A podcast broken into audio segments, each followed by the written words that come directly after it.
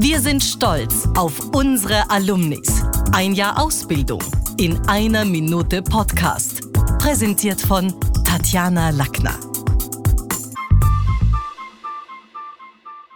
Schon gewusst? Unsere Sprache und unsere Worte haben eine lange Geschichte. Hi, ich bin Lisa. In unserem Fall betrifft es den indogermanischen Wortstamm, genauer gesagt den Zweig des Westgermanischen. Wir sprechen nämlich erst seit 1950 das Neuhochdeutsch, das sich immer weiterentwickelt.